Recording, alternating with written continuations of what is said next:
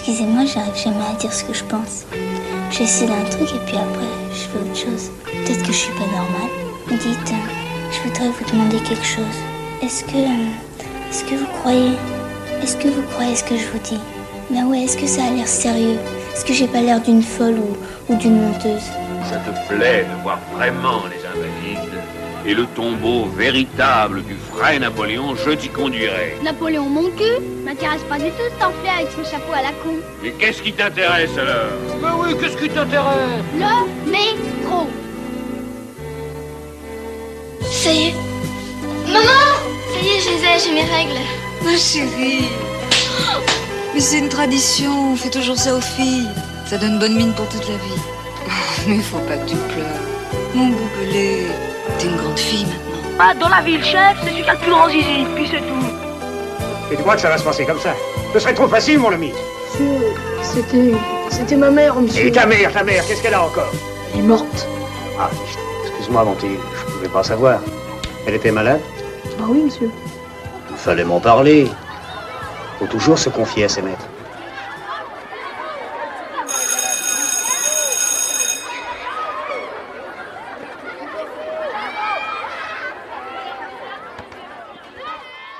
Oh, mais. J'aurais dit, j'aurais pas voulu, moi. Sorti en 1957, Un roi à New York est probablement le film le plus courageux de Chaplin. Mais le génie chaplinesque n'est plus là, il se déroule avant. On ne pardonne pas à Chaplin de vouloir redevenir Chaplin, d'avoir abandonné son charlot pour parler au nom de l'homme et ainsi répliquer au délateur macartiste. Michael, le fils de Chaplin, n'y est pour rien. Et pourtant, son père remet la faute sur lui. À un dîner avec Jerry Einstein, son assistant, le cinéaste compara Michael à Coogan, l'acteur du Kid, et la comparaison ne fut pas en faveur de son fils. Il lui attribuait le semi-échec d'un roi à New York. Epstein, sa mère Una, le défendirent, mais Chaplin n'en démordait pas. Una rappela à son mari que le père de Coogan battait son enfant pour qu'il sorte le grand jeu devant les caméras. Un bourreau de son propre enfant, prêt à lui arracher toutes les larmes de son corps s'il ne faisait pas pleurer la terre entière. Chaplin, lui, était très exigeant sur les plateaux avec son fils, mais il ne lui en demandait pas plus qu'aux autres. La seule fois où Michael suscitera de l'intérêt pour son père, c'est lorsqu'il lui avouera sa passion pour l'ornithologie. À partir de là, Chaplin se mettait en quatre pour ses enfants.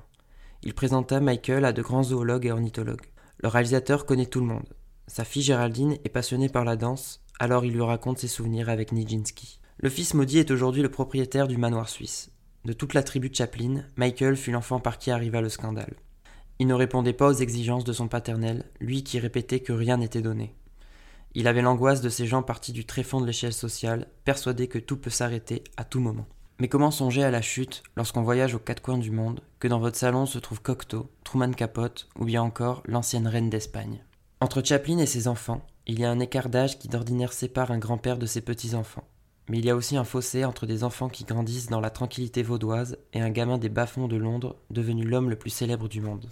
À Noël, chaque fois qu'il descend le grand escalier au pied duquel s'entasse une montagne de cadeaux, il ne peut s'empêcher de rappeler que Charlot, dans son enfance, n'avait le droit qu'à une orange. Être le fils d'un grand homme, c'est comme vivre à côté d'un immense monument. On s'évertue à en faire le tour, soit pour rester dans son ombre, soit pour en sortir. De base, Michael devait jouer un garçon pâtissier qui préparait ses viennoiseries en chantant et en se curant le nez. Mais Chaplin ne trouvait pas d'enfant pour le rôle de Rupert. Et puis un jour, il surprend son fils en train d'imiter son discours du dictateur. Michael, alias Hinkel, alias Hitler, hurle sur son micro imaginaire qui se courbe sous la violence diluvienne de ses paroles. Le rôle de Rupert lui est attribué, et cela tombe bien puisque le rôle demande de débiter des phrases interminables sur la politique. Rupert est un enfant très précoce, Michael, lui, est ce qu'on peut appeler un cancre. Tout est possible au cinéma. À l'époque, il ignore qui est Karl Marx et ce qu'est le communisme.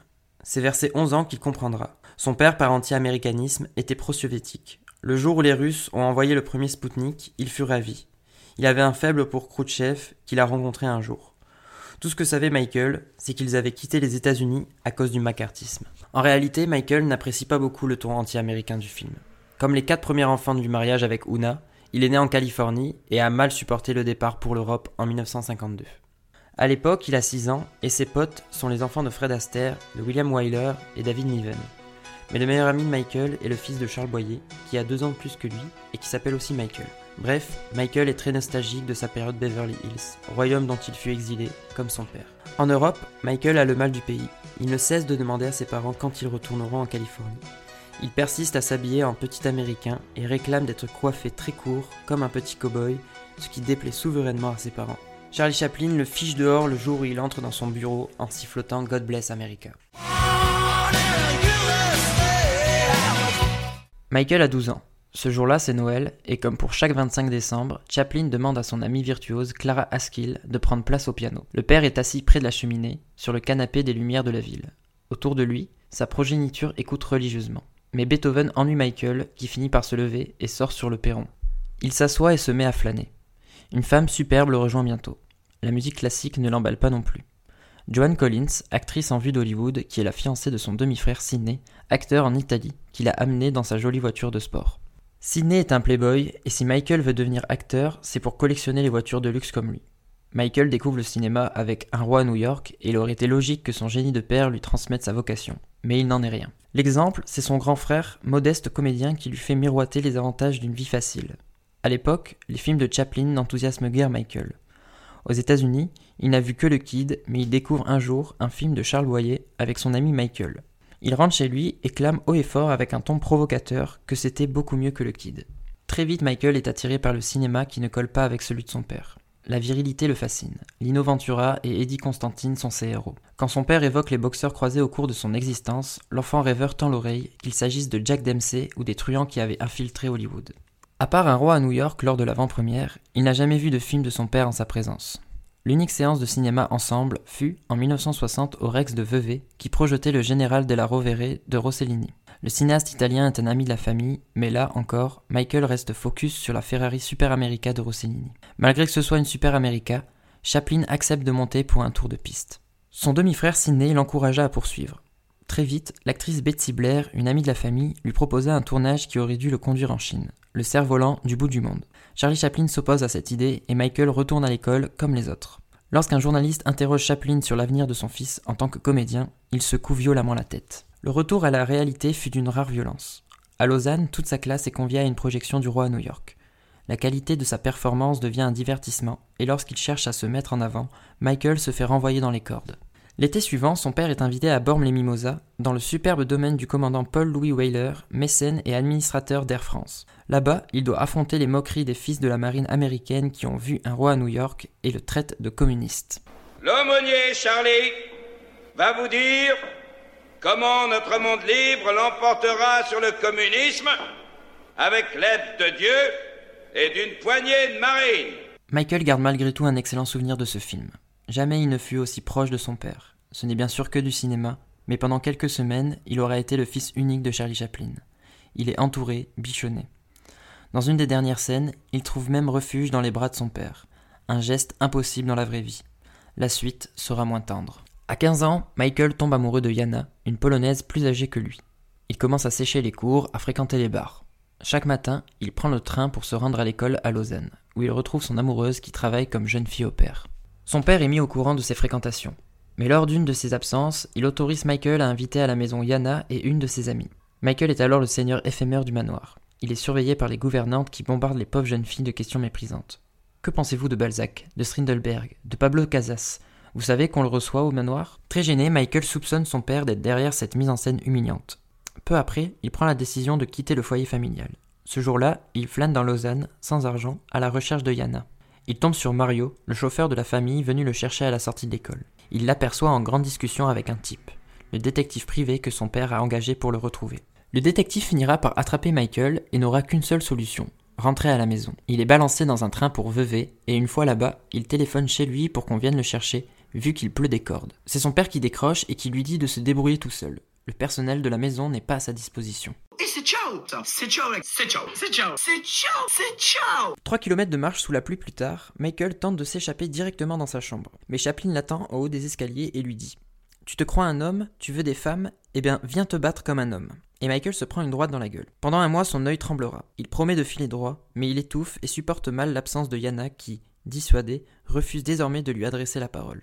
Il guette une occasion de prendre le large. À 16 ans, il dit à sa mère qu'il part une semaine en camping avec son pote brésilien. Pas du tout Pas du tout Pas du tout Pas du tout Pas du tout Pas du tout Pas du tout Pas du tout Pas du tout Pas du tout Pas du tout Pas du tout Pas du tout Pas du tout Pas du tout Pas du tout Pas du tout Pas du tout Pas du tout Il s'envole pour Londres avec pour projet disparaître sans donner de nouvelles. Il trouve refuge chez Géraldine, sa sœur, qui vit seule là-bas. Il lui fait promettre de ne rien dire aux parents, mais un ami de Géraldine vendra la mèche aux parents. À Londres, Michael tente de se prendre en main. Il a promis à sa mère de reprendre sa scolarité. Noël 1962, l'ami Jerry Epstein le persuade de revenir passer les vacances en Suisse. Michael, ses frères, ses sœurs partent ensemble dans une maison de vacances à Cran-sur-Sierre. Là-bas, le père et le fils se retrouvent dans la même pièce. Chaplin a 73 ans, il n'est plus à l'image de ce qu'était Charlot. La température est glaciale, dehors comme dedans, tout le monde est à cran. Il n'y aura donc pas de réconciliation. Quand ils reviennent tous au manoir familial, Michael se met à marcher bizarrement. Il boite, ce qui rappelle la démarche de Charlot. Les gens pensent qu'il se moque de son père. Una l'emmène chez le médecin qui diagnostique une syphilis. Una est abasourdie et Michael s'étonne puisqu'il n'a jamais fait l'amour. À Londres, un nouvel examen conclura un dérèglement nerveux. Un psychanalyste s'en frotterait les mains. Michael va mal et se met involontairement à imiter ce qu'a fait la célébrité de son père. Il ne lui parle plus, mais devient en quelque sorte son double. Défi inconscient, à l'heure où Chaplin, trop vieux, a perdu de sa souplesse légendaire pour continuer à faire le charlot. Comme si Michael voulait transmettre à son père qu'à présent seul lui est capable d'accomplir ce qui fit sa gloire. De retour à Londres, il sèche les cours et ne se présente pas aux examens de fin d'année. Sa mère l'apprend et la sanction tombe. Ses parents lui coupent les vivres. Il doit alors gagner de l'argent lui-même et finit dans une épicerie à peser des légumes, à emballer des fruits. Perspective désolante qui finit par l'écœurer. Malgré lui, en fuyant son père, il devient un personnage des films Charlot. De plus, il choisit Londres, ville natale de Chaplin et de son enfance misérable. Noël 1963, la télé diffuse La ruée vers l'or. Michael est seul et regarde le chef-d'œuvre de son père qui revient le narguer sur un petit écran. Ici à Londres, personne ne l'attend. Il n'est plus rien, sinon le fils d'un génie qui coule ses jours heureux, là-bas en Suisse, avec le reste de sa tribu. Après cela, son ami Red l'initie à la marijuana. Révélation, solution à tous ses problèmes. Michael était allé consulter un psy, mais l'herbe est une bien meilleure thérapie. Plus besoin de parler, il fixe son pote, Hilar comme lui. Michael veut devenir acteur, non par vocation, mais comme solution qui pourrait lui permettre de s'en sortir. Il se présente chez le grand Al Parker, américain désagréable, qui le vire de son bureau en lui reprochant son manque de culture littéraire. Pourtant, le grand-père de Michael est prix Nobel de littérature. Mais bon, là aussi l'héritage est pesant. L'épouse de l'agent voit la scène se dérouler devant ses yeux et décide de prendre sous son aile le fils prodigue. Elle insiste pour qu'il fasse le concours de la Royal Academy of Dramatic Arts et le coach pendant un mois. Il est retenu pour un entretien dans lequel il ne dit absolument pas qu'il est le fils de Charlie Chaplin.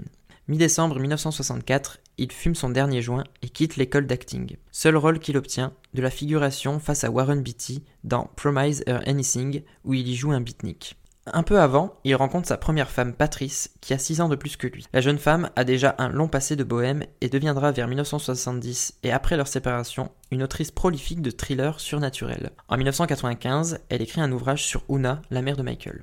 Étrange projet qui aurait eu le feu vert de la part de son ex-belle-famille, mais qui déclenche en retour une relecture sévère par les avocats de la famille Chaplin.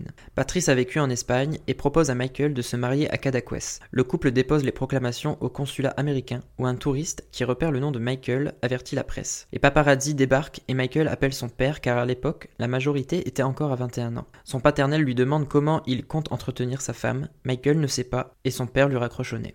À Cadaqués, un photographe français lui propose de les emmener en Écosse en échange de l'exclusivité des photos de mariage. Dans la ville écossaise où ils vont, il est possible de se marier à 18 ans sans consentement des parents. Le 6 février 1965, le couple est uni par le mariage et Michael va continuer de fuir la presse. Après le mariage, il réclame la National Assistance, autrement dit l'aide financière de l'État. C'est son droit le plus strict dès lors qu'il est marié. La nouvelle provoque un scandale et son cas est même évoqué au Parlement. D'où le fils d'un millionnaire pourrait profiter de l'argent public. Sa mère réagit sévèrement et répond ceci à la presse. Ce jeune homme est un problème et je suis navré qu'on lui ait accordé l'aide publique. Ce scandale le propulse en première page des magazines.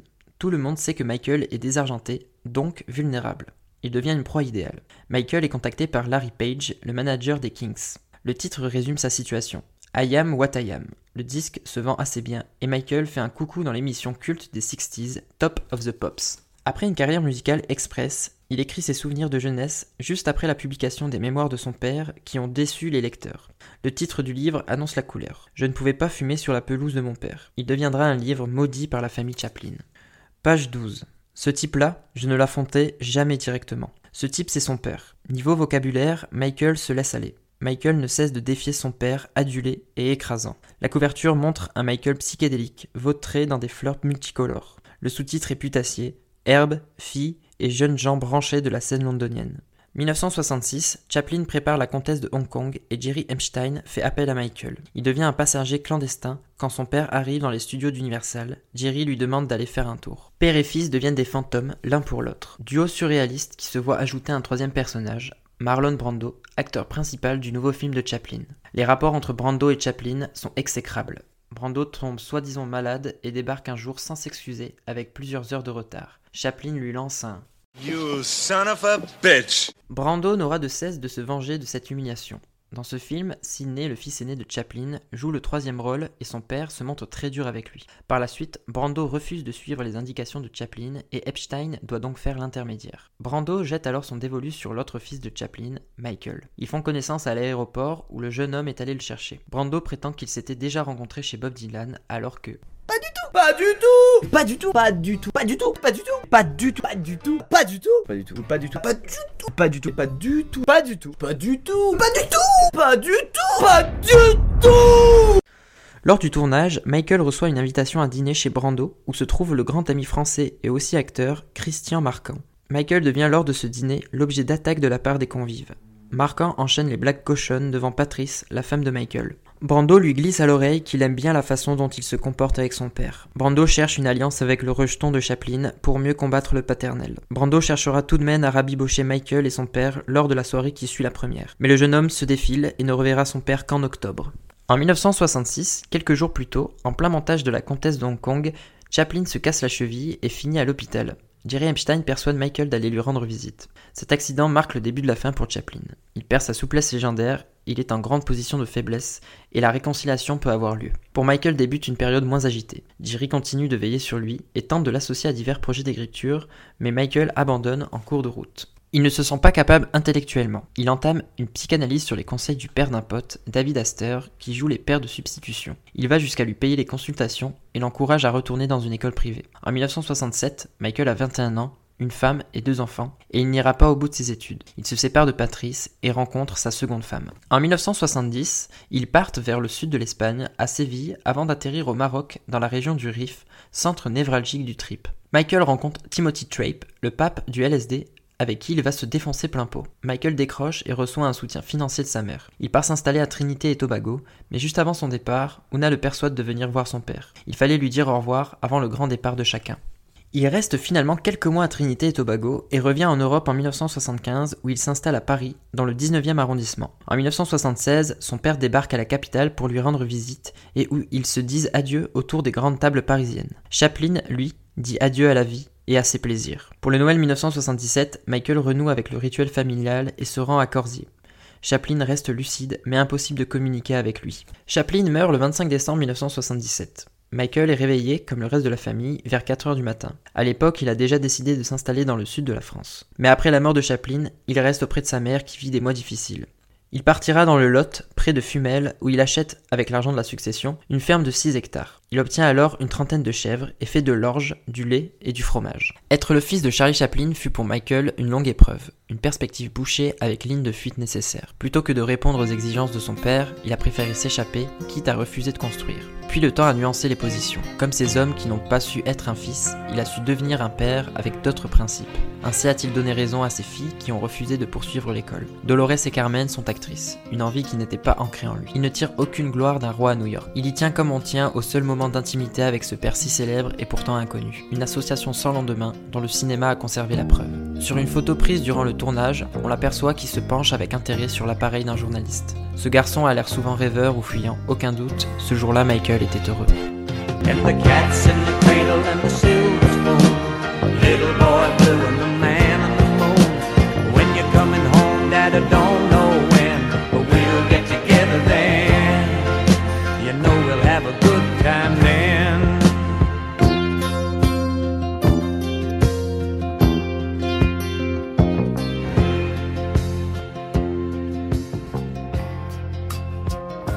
Temps que passe un roi à gouverner ressemble à la course du soleil.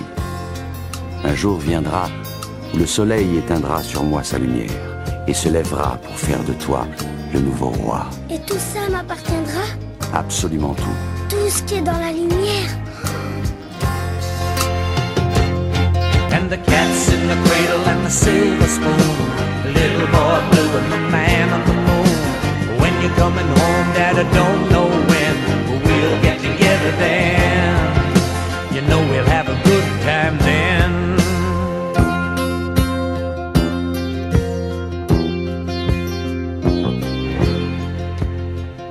Et l'endroit qui est dans l'ombre aussi Notre royaume s'arrête à cette frontière. Tu ne dois jamais y aller. Moi, je croyais que les rois faisaient ce qu'ils voulaient. Le devoir d'un monarque va au-delà de sa volonté d'agir. Non, c'est vrai Oui, mon fils.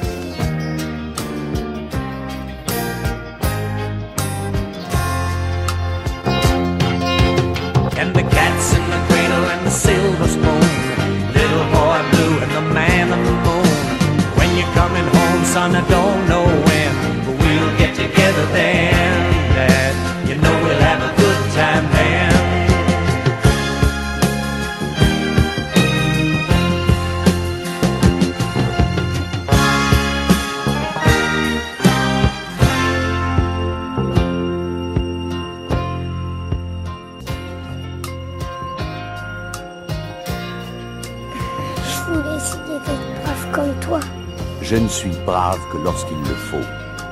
Simba, être brave ne veut pas dire risquer l'impossible. Mais toi, tu n'as peur de rien. Aujourd'hui, si, Ah oui? Oui. J'ai eu peur pour toi. Alors même les